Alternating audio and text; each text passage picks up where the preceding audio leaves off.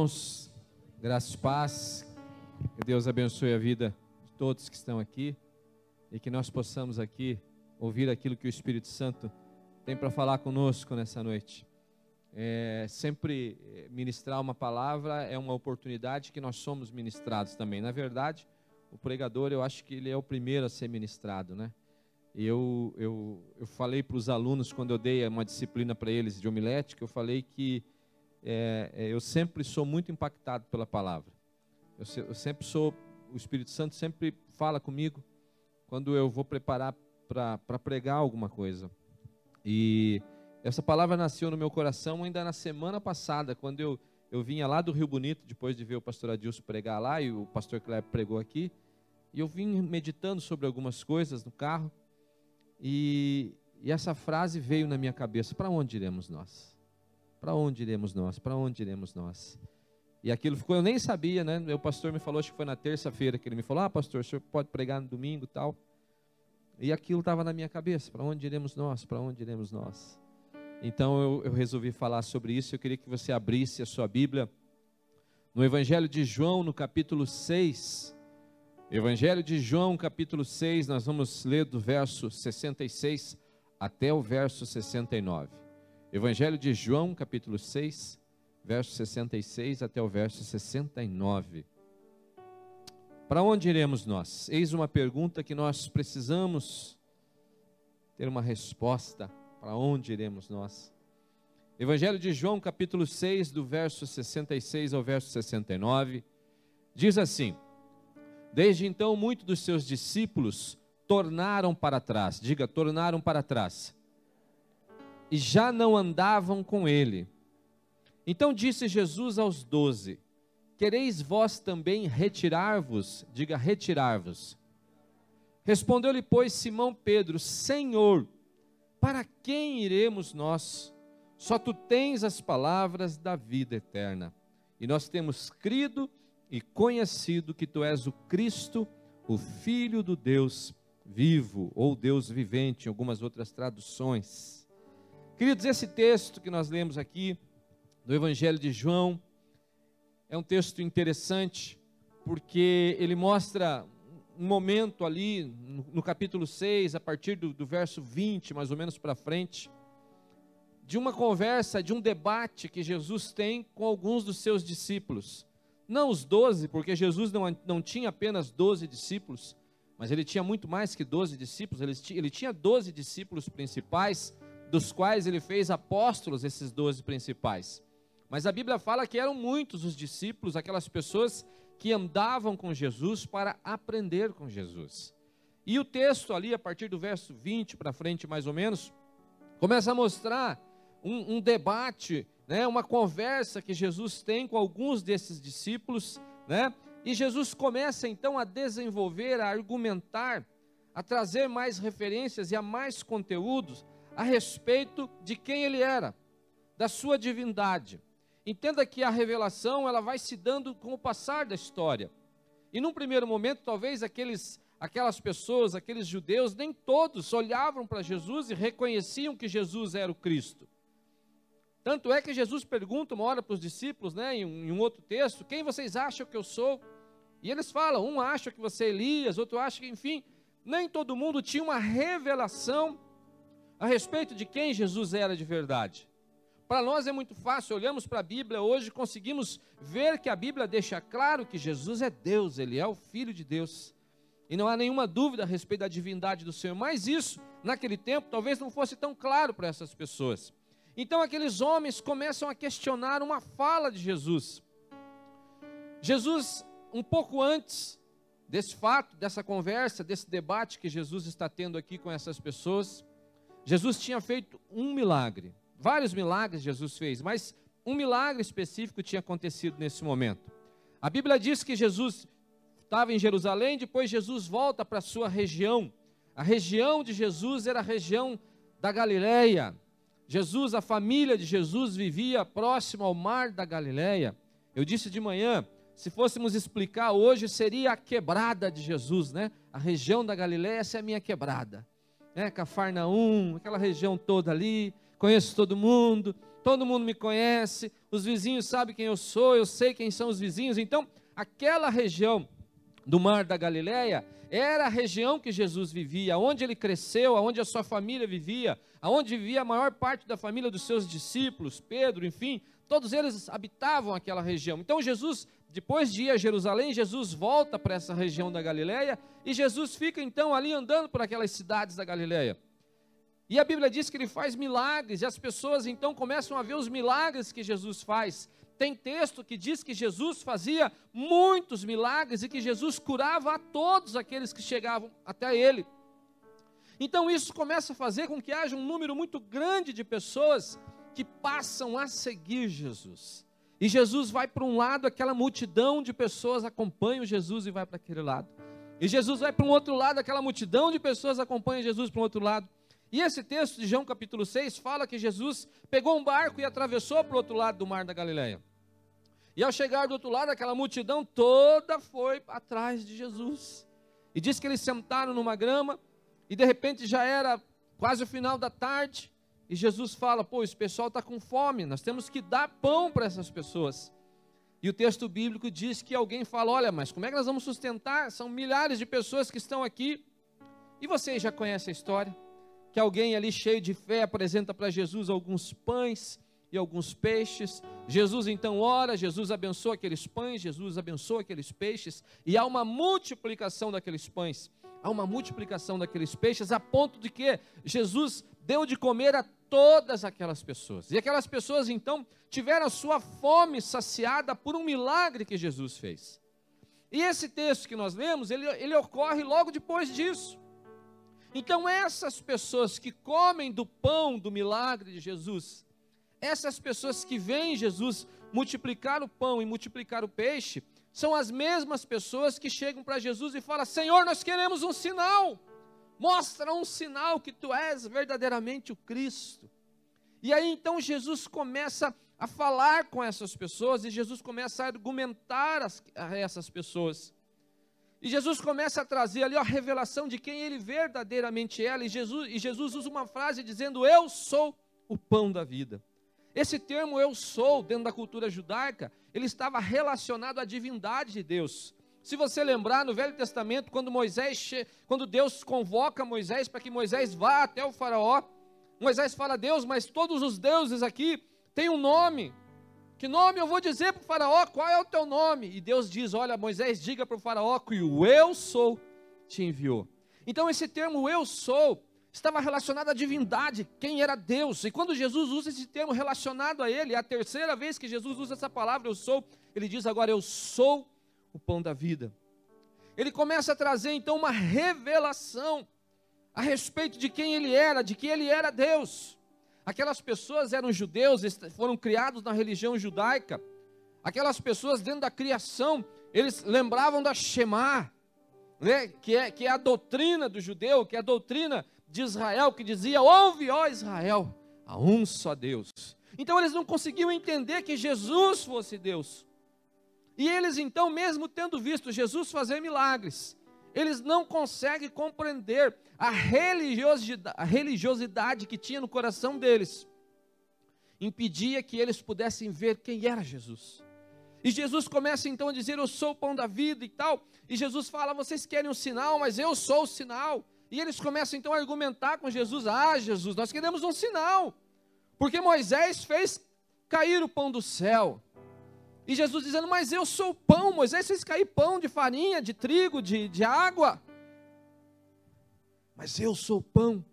E eles então começam a debater com Jesus, e Jesus começa a falar então que, ei, vocês estão procurando sinais, vocês estão procurando é, experiências físicas, experiências materiais, vocês querem pão, feito de trigo, vocês querem peixe.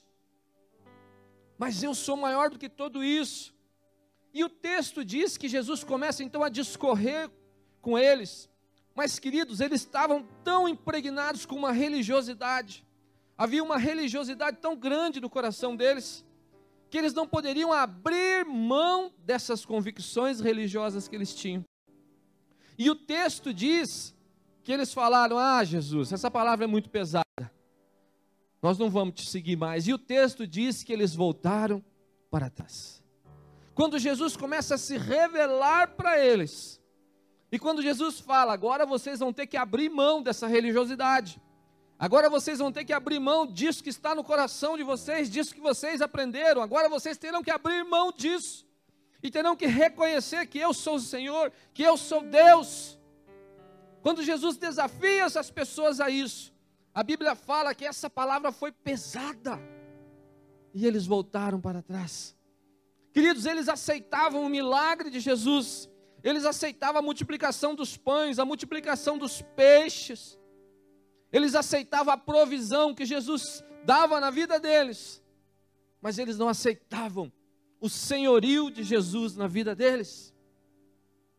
Eles aceitavam aquilo que fisicamente Jesus podia fazer, multiplicar um pão, multiplicar um peixe, e que nenhum deles podia fazer, que já era fora do normal.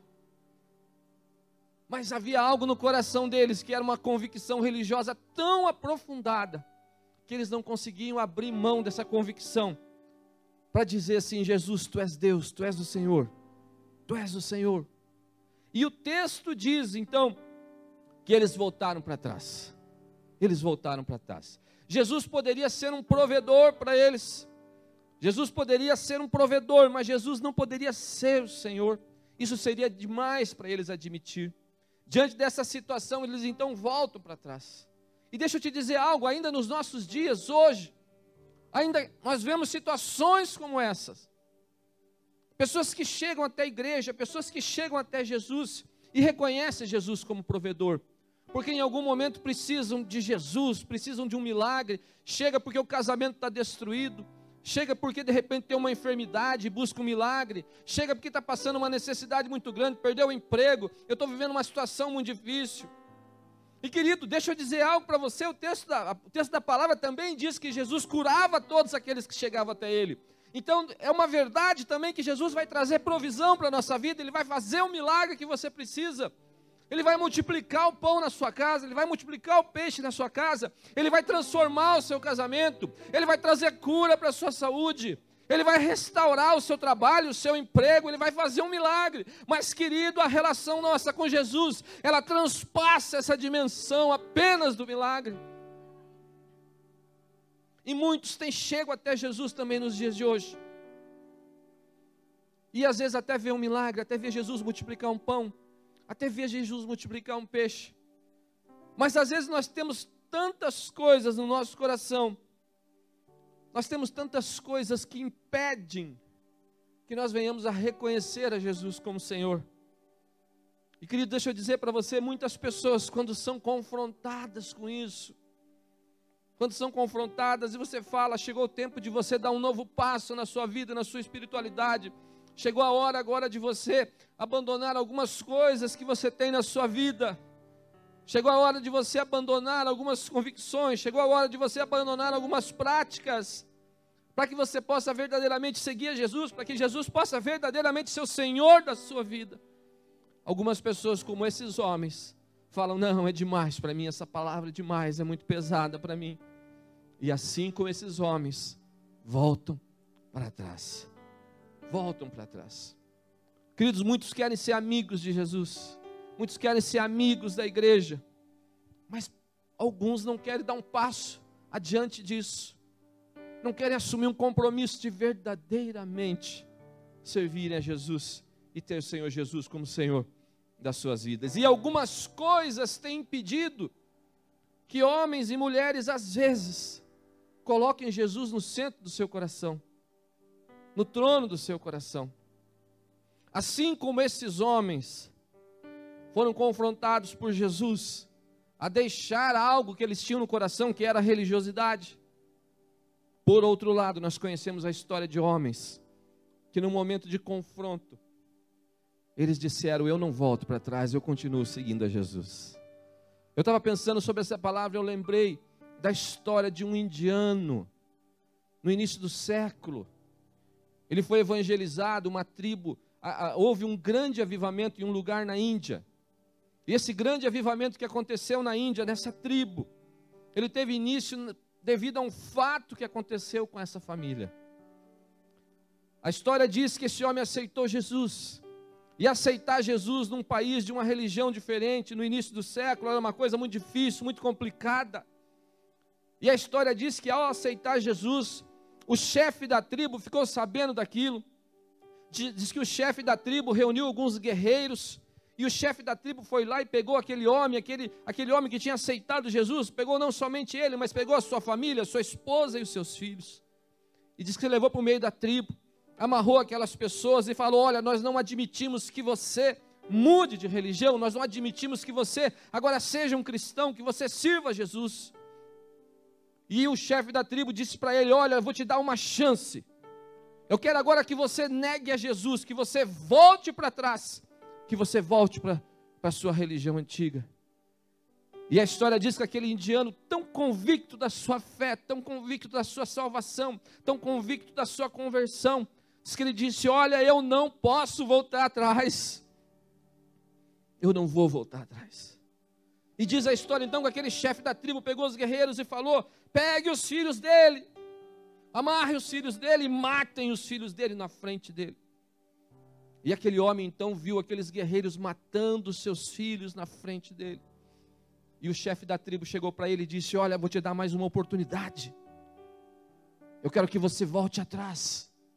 Eu quero que você negue a Jesus e volte atrás, volte à vida que você tinha. Você tem sua esposa ainda, você tem a sua vida.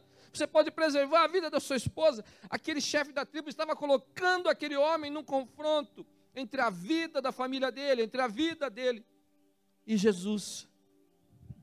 E aquele homem disse: Olha, você já matou meus filhos, você tem a minha vida na sua mão, você tem a vida da minha esposa na sua mão, mas eu não posso voltar atrás eu não posso voltar atrás, eu, eu recebi Jesus e eu não voltarei mais atrás. Então diz que aqueles guerreiros mataram a esposa dele. E aí o, o chefe da tribo chega para aquele homem e diz: Olha, você já perdeu sua família, mas você ainda tem a sua vida. E eu vou te dar a sua última chance. Volte atrás. Abandone essa fé. Abandone esse Jesus. E nós vamos poupar a sua vida. Você pode reconstruir sua vida, você pode reconstruir sua história a partir daqui. E disse para ele: volte atrás, volte atrás. E a história diz que aquele homem disse: Eu não posso voltar atrás. Eu não posso voltar atrás. Estou olhando para frente, e para frente eu vejo a cruz de Cristo. Eu não posso voltar atrás. Então diz a história que aquele homem foi morto. O chefe da tribo matou aquele homem. E essa história percorreu toda a região. E a palavra de Deus diz que, que muitos homens, que a semente precisa morrer, e muitos homens morreram como sementes por o evangelho florescer. Houve um grande avivamento naquela, regi naquela região por causa da história desse homem. As pessoas não compreendiam e acharam por demais um homem que deu a própria vida, que não negou Jesus, não quis voltar atrás, como esses aqui do texto do Evangelho de Jesus que voltaram atrás, mas esse indiano disse: Eu não volto mais atrás, eu não volto mais para trás. E pela vida desse homem, então, houve um grande avivamento naquela região. Mas muitas pessoas hoje, quando são confrontadas diante de algumas situações, acabam voltando atrás. Acabam dizendo: Senhor, não vou te servir mais não. E eu quero falar com vocês sobre algumas coisas algumas coisas que têm feito que, com que homens e mulheres voltem atrás. Primeira coisa, muitas pessoas não conseguem seguir Jesus e voltam atrás, pois não querem abrir mão do amor que possuem pelo mundo. A epístola de João diz: Não ameis o mundo, nem as coisas que no mundo há, pois aquele que ama o mundo, o amor do Pai não está nele. Tem gente que não consegue abandonar o pecado, e quando eu falo mundo, eu falo de todas as circunstâncias do mundo. Mas tem gente que gosta de vir na igreja, gosta de receber uma palavra, gosta de ser ministrado, gosta de receber uma oração. Ele gosta de receber um milagre, de ver a multiplicação do peixe, de ver a multiplicação do pão. Mas quando é confrontado a tirar da sua vida algo que está na sua vida, essa pessoa diz: Ah, não, é muito difícil, essa palavra é muito difícil, essa palavra é muito pesada. Eu não quero mais saber dessa igreja, eu não quero mais saber de Jesus. Tem gente que ainda ama o mundo, que ama o pecado ainda. e por amar o pecado não consegue se entregar verdadeiramente a Jesus. Quando é confrontado por uma decisão, olha, você precisa decidir hoje se você vai seguir a Jesus ou não. Essa pessoa diz: não, essa palavra é muito pesada. Esse negócio de seguir a Jesus é muito pesado. Esse negócio de servir a Jesus é muito pesado. Eu tenho uma vida, eu, eu tenho coisas que eu gosto, tem coisas que eu gosto de fazer e eu não consigo me livrar disso, eu não consigo parar com isso. Então, o mundo, o amor pelo mundo, pelas coisas do mundo, o amor pelo pecado, tem feito com que muitas pessoas voltem para trás. Quantas pessoas que a gente conhece que chegou um dia, foi num GC, foi abençoado, recebeu uma palavra, veio na igreja. E quando foi confrontado, irmão, o que você acha de dar um passo mais importante na sua vida? O que você acha de ser batizado? O que você acha de ter uma vida com Deus, de viver uma vida como um cristão? pessoa fala, ah, não dá não, pastor, eu, é, tem umas coisas que eu faço ainda e tal. Mas então larga isso aí. Larga isso aí. Segue a Jesus, larga isso que você está fazendo, isso não vai te levar a lugar nenhum, larga isso e segue a Jesus. Assim como esse homem do texto do Evangelho de João. Fala, não, Jesus, essa palavra é muito pesada. Voltam atrás. Então, o amor pelo mundo. O mundo é todas as coisas. E nós estamos gostando tanto desse mundo, né? Nós estamos uns crentes diferentes que a gente está quase falando para Jesus, Jesus não volta tão rápido não, que as coisas estão tá tirando a pandemia, até na pandemia tudo está bom ainda, está tudo tranquilo. Tem pessoas que não conseguem verdadeiramente servir a Jesus porque amam o mundo, as coisas do mundo. Tem gente que ama o dinheiro, não só o dinheiro espécie, mas ama essa coisa que o dinheiro traz, o luxo, o glamour, os bens materiais. E quando são confrontados a respeito disso, são confrontados a respeito dessa situação, falam: não, não, isso é difícil, volta atrás. Jesus fala de um jovem que chega até ele e fala: Jesus, o que, que eu preciso fazer para herdar a vida eterna? E a Bíblia diz que Jesus fala: olha, você conhece a palavra? Você conhece a lei? E aí, quando Jesus fala isso, é como levantasse uma bola para ele cortar, né? Quem jogou vôlei sabe como é que é isso. Sabe aquela que o cara joga lá no alto, assim, você vai olhando, você vai quase em câmera lenta, assim. Essa é para mim. Jesus levantou uma bola para ele cortar. E ele falou: Se eu conheço a lei, não apenas conheço, Senhor, como eu guardo todos os mandamentos. Todos. Aí o orgulho dele, tipo, bateu tá, lá em cima. Mas, querido, Jesus vê além da externalidade. Algumas práticas que a gente tem, a gente pode até se fantasiar de crente, às vezes a gente pode até se fantasiar de que a gente serve a Deus, a gente pode até se fantasiar de que a gente faz as coisas de Deus. Mas Jesus ó, pum, olha lá no fundo do nosso coração e Jesus vê o que tem lá no coração, lá dentro da alma, como dizia aquela canção: Deus sabe o que vai dentro da alma. Jesus vê lá o fundo da alma.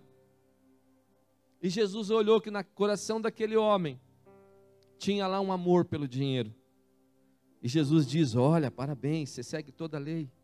Você segue toda a lei. Só te falta uma coisa. Vende tudo que você tem. Tudo. Dá aos pobres e me segue. E a Bíblia diz que aquele rapaz falou: essa palavra é muito pesada. E ele voltou para trás. Ele voltou para trás. Queridos, quantas são as pessoas que amam as coisas materiais desse mundo? Quantas são as pessoas que amam as coisas materiais desse mundo? Às vezes você confronta algumas pessoas e fala assim, oh, irmão, olha, precisa mudar o jeito que você está fazendo tua contabilidade aí, né? Está muito certo. Está sonegando uns impostos aí, isso aí não é coisa certa para crente fazer, não. Porque deixa eu falar algo, está gravando, deixa gravar, que precisa ouvir isso quem está lá do outro lado. Apesar de falarem mal dos crentes, apesar de tentarem muitas vezes denigrir os crentes, nós ensinamos as pessoas a serem cidadãos honestos. Pague os seus impostos, aquilo que é devido. Nós seguimos aquilo que Jesus fala, nós podemos até não concordar que são altos, e temos o direito, vivendo numa democracia, até de discordar disso e de, de, de ordeiramente nos manifestarmos. Mas nós ensinamos a igreja a seguir a lei, a, a pagar aquilo que deve ser pago. E às vezes você fala para uma pessoa, irmão, você está dando um nome do imposto de renda aí, você está dando uma sonegada aí no César, né? E a pessoa fala: Não, essa palavra é muito pesada para mim, eu vou, vou voltar para trás. Quanto dinheiro eu vou perder se eu tiver que seguir a Jesus e se eu tiver que fazer tudo certinho? Quanto dinheiro eu posso perder se eu tiver que fazer tudo certinho? E alguns voltam para trás. Então existem coisas na vida das pessoas que fazem com que as pessoas voltem para trás. Não querem tirar essas coisas do seu coração, não querem tirar isso que reina no seu coração, é o amor ao mundo, ao pecado, aquela coisa toda terrível que tem no mundo. Amam isso, é o amor ao dinheiro, aos bens materiais, amam isso. E quando são confrontados sobre isso, não conseguem dar um passo adiante, porque amam o mundo, amam as coisas do mundo, e não conseguem tirar isso do seu coração para seguir a Jesus. Uma outra coisa que consegue impedir que pessoas possam seguir a Jesus. Muitas pessoas não conseguem seguir a Jesus e voltam para trás por questões emocionais. Tem gente que está com o coração cheio de mágoa. Tem gente que está com o coração cheio de rancor. Tem gente que está com o coração cheio de decepção. E deixa eu dizer algo para você, querido. Eu não entro no mérito aqui. Eu tenho certeza que é justo esse sentimento no seu coração. Eu tenho certeza que você sofreu, eu tenho certeza que você ficou triste. Eu tenho certeza que uma pessoa pode ter magoado você. E você tem o direito de sentir isso. Mas a palavra diz para você: olha, você não pode viver com isso. E para você resolver isso, você não deve ir lá e dar com uma sapatada na cabeça dessa pessoa. Não foi isso que Jesus falou. Jesus falou assim: olha, vai lá. Se o teu irmão pecou contra ti, se o teu irmão te ofendeu, se teu irmão te fez mal, se o teu irmão decepcionou você, se o teu irmão magoou você, vai lá, vai até ele e se acerta com ele. Diz para ele: Olha, eu te perdoo, minha vontade era dar com essa cadeira em você, mas a Bíblia diz que eu tenho que te perdoar. Então eu vou, vou guardar a cadeira aqui para não perder a cadeira e vou te perdoar. Mas tem gente que não consegue Tem gente que não consegue. Pastor Kleber, uma vez, ele foi orar, ele contava essa história. Gente, presta atenção, os sentimentos, eles são uma corrente terrível que impede que a pessoa viva a plenitude daquilo que Deus tem para ele. Se existe mágoa no teu coração, se existe rancor no teu coração, se alguém decepcionou você, se alguém fez algum mal para você, e se isso está no teu coração, ainda você não consegue nem dormir. Você precisa se libertar disso, porque isso está impedindo que você siga Jesus. O pastor Kleber contava que uma vez ele foi orar para uma mulher no hospital. Diz que os médicos já tinham virado aquela mulher de ponta cabeça, não achava a enfermidade daquela mulher de jeito nenhum. E os filhos tiveram lá um discernimento, esse troço deve ser espiritual, vamos chamar um pastor. E chamaram o pastor Kleber para orar pelaquela mulher, e ele entrou. O pastor Kleber era um homem muito usado por Deus nos dons, na revelação. Ele botou o pé para dentro, Deus falou assim: Ó, essa mulher está assim, porque ela está com o coração cheio de mágoa. Cheio de mágoa. E a mulher estava morrendo. E querido, deixa eu dizer para você, o pastor Kleber pediu para a família sair ali naquela, naquele quarto do hospital e ficou só com ela e falou: Olha, Deus está me revelando que o problema de você estar tá aqui nessa cama morrendo, enferma, de que os médicos não conseguem detectar qual é a doença que você tem. Qual é a doença que você tem? O problema seu é que você está com o coração cheio de mágoa. Queridos, eu conto isso, as pessoas não acreditam. E ele falou para ela: Ó, hoje, se você quiser se libertar, se você quiser ser sarada, você precisa perdoar aquela pessoa que te fez um mal. Ele disse que aquela mulher rangeu os dentes, travou os dentes e disse: Eu morro, mas eu não perdoo. Isso é alguém que voltou para trás. Não quero, não quero essa vida eterna, não quero nada disso. Eu morro, mas eu não labro mão do que eu tenho, do que eu estou carregando, do sentimento que eu levo. São coisas que impedem as pessoas de seguir a Jesus. Porque são tronos que a pessoa tem no coração dela, que não é Jesus que está sentado lá. O que está sentado nesse trono no coração da pessoa é o amor ao dinheiro. O que está sentado nesse trono do coração da pessoa é o amor ao mundo. O que está sentado no, no trono do coração dessa pessoa é um sentimento que prende a vida dele, uma corrente, uma bola de ferro que prende a vida dele. E aí ele pergunta: ah, nada dá certo na minha vida, não consigo, tem tanta promessa. Que tem no teu coração? Se tem uma coisa que prende a vida das pessoas é mágoa, é rancor, é raiz de amargura. E tanto é que a Bíblia fala, olha, vamos cuidar, vamos arrancar isso aí antes que. Quem tem jardim sabe como é que é, né? Começa uma matinha de nada assim, você fala, não, amanhã eu arranco. No outro dia deu uma chuva, fechou o jardim inteiro. Né? Fala, meu Deus, mas ontem era só um matinho aqui, um trevinho de quatro folhas. Olha como é que está tudo pesteado agora. É assim a raiz de amargura, querido.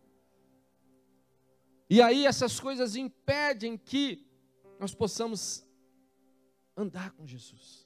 Tem gente que fala, não vou abrir mão dessas coisas. Então, outras, muitos não conseguem seguir a Jesus e voltam para trás diante de fracassos, fracassos, derrotas, que vai acontecer na nossa vida. Nós não perdemos a batalha, a guerra, ou melhor, não perdemos a guerra, mas uma batalha ou outra vai acontecer diante de perdas, diante de, de, de, de perdas momentâneas e fracassos momentâneos. Eu vejo gente dizendo: não, não vou mais na igreja, não vou mais na igreja porque, ai, perdi o emprego.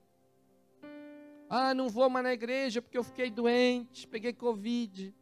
Está vivo aí, Deus curou, mas está reclamando, às vezes. Ai, não vou mais na igreja porque, porque, sei lá, os fracassos, as perdas fazem com que pessoas comecem a dizer: não, Deus não me ama, Deus não, não cuida de mim, da minha necessidade, e as pessoas acabam voltando atrás. Problema no casamento, ah, eu vou separar e vou separar de Jesus também. Né? Porque quando a gente separa, a gente separa de Jesus também. Né? Vocês sabiam disso ou não? Casamento é a três: o homem, a mulher e Deus. É assim que é o casamento. Há três: o homem, a mulher e Deus. Então, se romper um ciclo, rompe com Jesus também. E tem gente que não, não, qualquer coisa, um fracasso que acontece, uma decepção, um problema. Eu sei que muitas coisas acontecem, muitas coisas difíceis. Ah, eu não vou mais na igreja porque quero mais saber de Jesus. Pastor não me deu paz do Senhor, entrei pela porta, nem olhou para mim, não quero mais saber de Jesus. Vou voltar para trás. Né?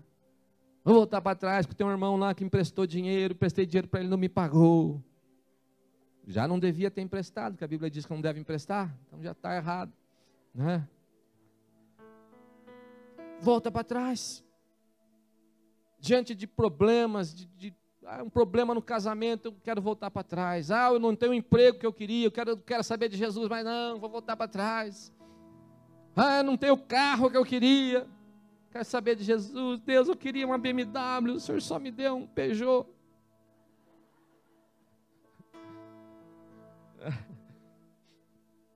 Não quero mais saber de Jesus. Vou voltar para trás. Né? Peugeot é bom que você ora bastante quando você tem Peugeot, né? Graças a Deus, o meu Peugeot é abençoado, irmão. Tem que, eu jejuo por ele, eu já estou um ano e pouco com ele, não aconteceu nada. Então, muita oração, jejum, né? Tem uns carros aí que você compra que o cara fica mais crente. Né? Precisa sempre orar. Ó, presidente da Peugeot, se você assistir aí, depois você me dá um Peugeot de pela propaganda. E as coisas às vezes faz a pessoa querer voltar para trás. Ai, não deu certo, ah, estou com um problema com meus filhos, estou com um problema. Queridos, e nós somos às vezes, é, é, o diabo sopra no ouvido de alguns né? você tem que voltar para trás. Nunca aconteceu isso com você? Comigo já aconteceu. O diabo vem no teu ouvido e dizer assim: Ó, oh, mas tu não é crente. Tu não está dizendo por aí que você é crente. Você não fica dizendo por aí que, que Jesus faz isso, Jesus faz aquilo. Como é que é agora? Olha a situação que você está, olha a dificuldade que você está passando. Olha como é que está teu casamento. Olha como é que está a tua situação. Você não tem um emprego nessa pandemia. Olha como é que está a tua empresa, está falindo. O diabo vem só para isso no teu ouvido. O que, que adianta Jesus para você? Ô oh, serpente fofoqueira que fica com a boca ah, mentirosa. O que, que adianta Jesus? Eu falei de manhã. Eu lembro que, que eu lembro do dia em que eu fui no médico, fui no hospital, em que nos chamaram lá, eu e minha esposa, para falar que a Bruna, a Bruna tinha nascido, ficou um tempão no hospital, e vai de hospital, e UTI, e vem de UTI, e até detectaram que a Bruna tinha. Eu me lembro até hoje do dia que me chamaram lá para falar que a Bruna tinha nascido com um problema. E a médica falou para nós, uma neurologista, que ela tinha um problema e tal, ela não sabia muito bem o que era ainda, e, e falou para nós, olha, ela é uma criança né, que, que é uma deficiente, né, e a gente não sabe ainda o que, que é tal. E os médicos, né, a, Gabi deve ser diferente, que ela é crente, mas os médicos geralmente eles são bem diretos assim, né? E a gente tomou um susto daquela situação. E aí a minha esposa ficava muito no hospital, a Cíntia ficava muito tempo lá. E, e, e eu então peguei um ônibus para voltar para casa, depois de ter aquela notícia. E eu me lembro até hoje, não lembro que era um Inter desses verdinhos, não lembro se era o Inter 3, Inter 4, Inter, Inter alguma coisa. E eu lembro assim que eu olhando a paisagem, só pensando sobre aquelas coisas. Eu tinha 20 anos, eu acho, criado a vida toda na igreja, servindo a Deus a vida toda. E o diabo soprou na minha mente isso. Você não é crente? E Deus? Como é que fica Deus agora?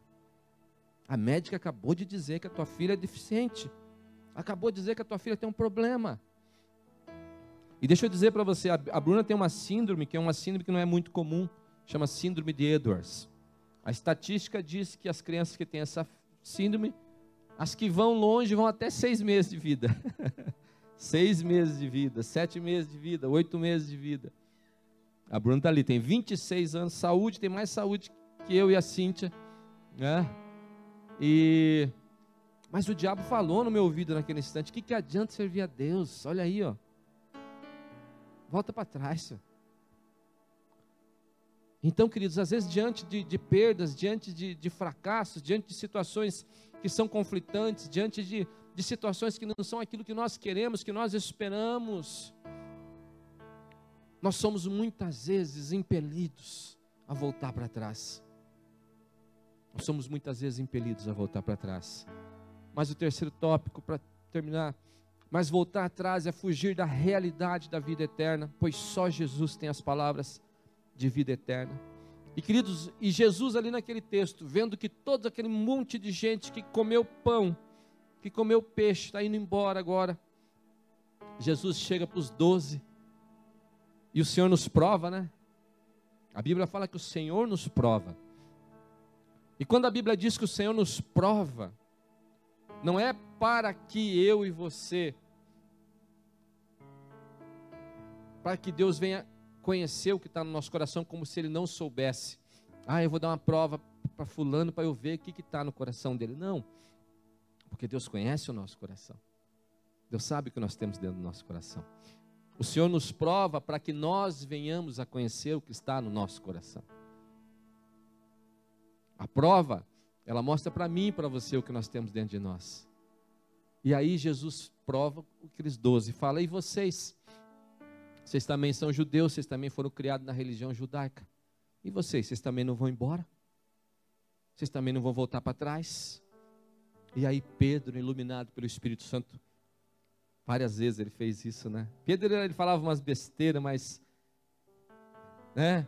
Não arrisca, não, é, não arrisca e não petisca, né? Eu vou falar. E Pedro falou assim: Senhor, para onde iremos nós? Para onde iremos nós, Senhor? Só tu tens as palavras de vida eterna.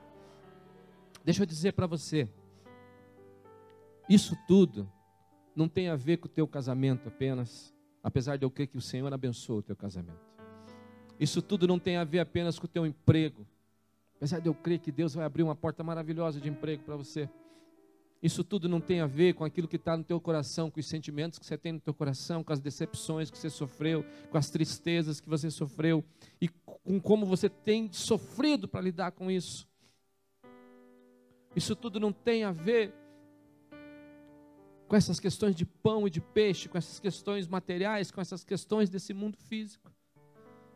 Mas isso tem a ver com uma realidade de vida eterna. E Pedro tem então o discernimento do Espírito Santo naquele momento. Ele diz: Senhor, mas para onde nós vamos, Senhor? A tua palavra realmente é pesada, a tua palavra realmente nos confronta, a tua palavra realmente nos coloca numa condição de decisão. Mas para onde eu vou, Senhor? Eu não vou encontrar a vida eterna em outro lugar. Eu não vou encontrar a vida eterna em outro lugar que não seja em Ti, Senhor. E ele diz: Senhor, para onde eu vou? Se só o Senhor tem palavras de vida eterna, só o Senhor tem palavras de vida eterna. Queridos, eu, eu falei de manhã, eu não lembro um dia, eu fiz uma opção por Jesus um dia na minha vida. Isso tem uma história, obviamente, isso foi plantado pela minha família. Essa, eu, semana retrasada, eu fui visitar minha tia, já falei dela aqui, a tia Lourdes, que fazia a gente orar botava a gente para orar, a gente era criança, estava jogando bola, ela acaba esse jogo, vem orar, e todo mundo tinha que ajoelhar lá e orar. E não era essas oraçõezinhas meia boca de 15 minutos, não. Era uma hora de joelho lá na sala da tia Lourdes orando com ela. E eu fui visitar ela esses dias, ela está com 80 e poucos anos. Ela está até esquecendo algumas coisas, tal, mas eu fiz uma pergunta, tia Lourdes. Ela tem 64 anos que ela é convertida. 64 anos de conversão. E eu falei para ela, tia Lourdes, nesses 64 anos, em algum momento, você pensou em olhar atrás?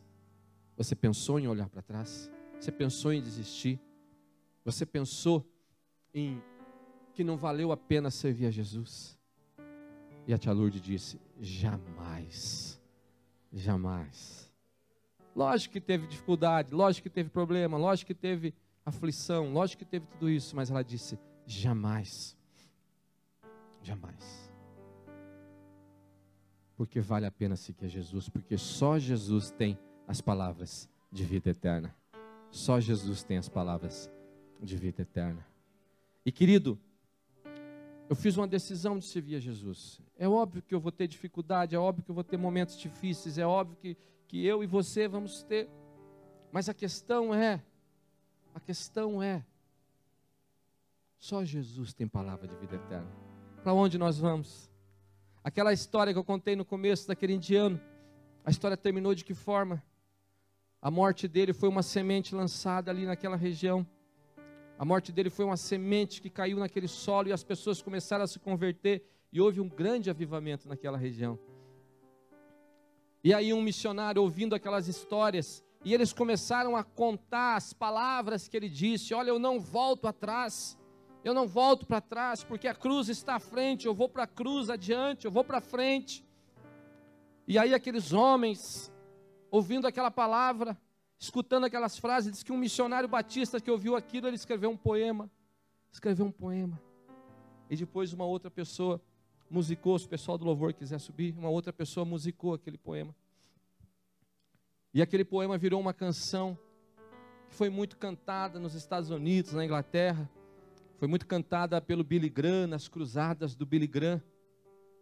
E aquela canção, na língua inglesa, dizia o seguinte: dá um sol, maestro. Dizia assim: I have decided to follow Jesus. I have decided to follow Jesus. I have decided to follow Jesus, not turning back. Not turning back. Em português ficou assim: Estou seguindo a Jesus Cristo desse caminho. Eu não desisto, estou seguindo a Jesus Cristo. Atrás não volto não volto, não. Fique de pé. Nós queremos orar pela sua vida. Queremos orar pela sua vida, querido. Talvez você pensou em desistir. Talvez você pensou em voltar para trás diante de dificuldade, diante de muitos motivos. Ou quem sabe até você voltou para trás. Mas eu quero te dizer algo. Quero te dizer algo. Só em Jesus nós encontramos a vida eterna. Nós não temos para onde ir a não ser em Jesus. Para onde iremos nós? Para onde iremos nós? Para onde iremos nós? Para onde você vai? Ah, eu quero abandonar Jesus pelas dificuldades que eu estou passando. Eu não quero mais saber da igreja, eu não quero mais saber de Jesus. Mas a pergunta nessa noite é: para onde você vai? Para onde você vai? E queridos, eu não posso chamar você aqui à frente. Eu não posso chamar você aqui. Mas eu quero te dizer algo.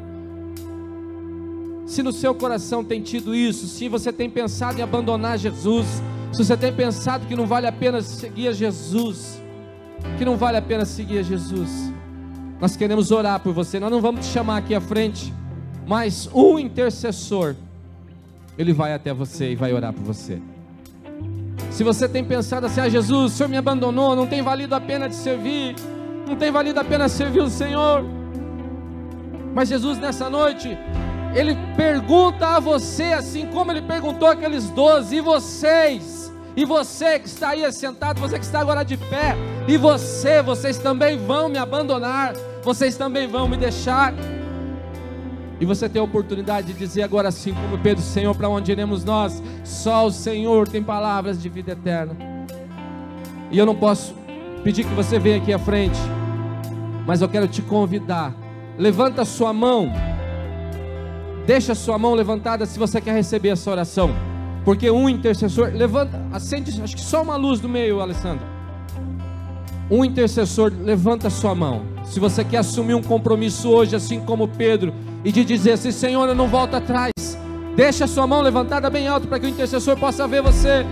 Ó, tem uma pessoa aqui à frente. Deixa a sua mão levantada, que ele vai orar com você aonde você está aí agora. Ele vai orar com você.